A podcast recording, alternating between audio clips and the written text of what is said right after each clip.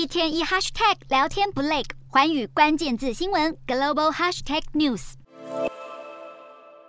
学生被警车载到考场外，赶着最后一刻迈步小跑。南韩全国大学能力考试在十七号登场，考生跟父母在考场门口紧紧拥抱，直到接下来几小时即将决定往后要读什么大学。这是南韩在新冠疫情中的第三次大考，今年也是第一次允许确诊者外出应考。前两年确诊的学生还需要待在医院或隔离点考试。今年教育部在一百一十所学校跟二十五间医院特设考场，专门给过去一周起需要隔离的确诊考生使用。在其他一般考场，考生也要在入场时量体温，并且全员戴口罩，自备午餐跟饮水。每节考试的休息时间也不准群聚交谈，陪考家长更不能在场外逗留。不止疫情带来额外压力，不久前梨泰院事故造成的阴影也在学生心中盘踞不去。从早上八点到傍晚五点，南韩有超过五十万名考生应试。根据韩联社数据，重考生今年占比超过三成，是二十六年来的新高。这项一年一度的大考，对很多南韩人来说是一事定终身。南韩当局在重要路口派驻警力，大众运输加开班次，还会依照惯例在下午的英语听力测验期间，让全国飞机航班改变飞行高度或时间，以免噪音干扰考生。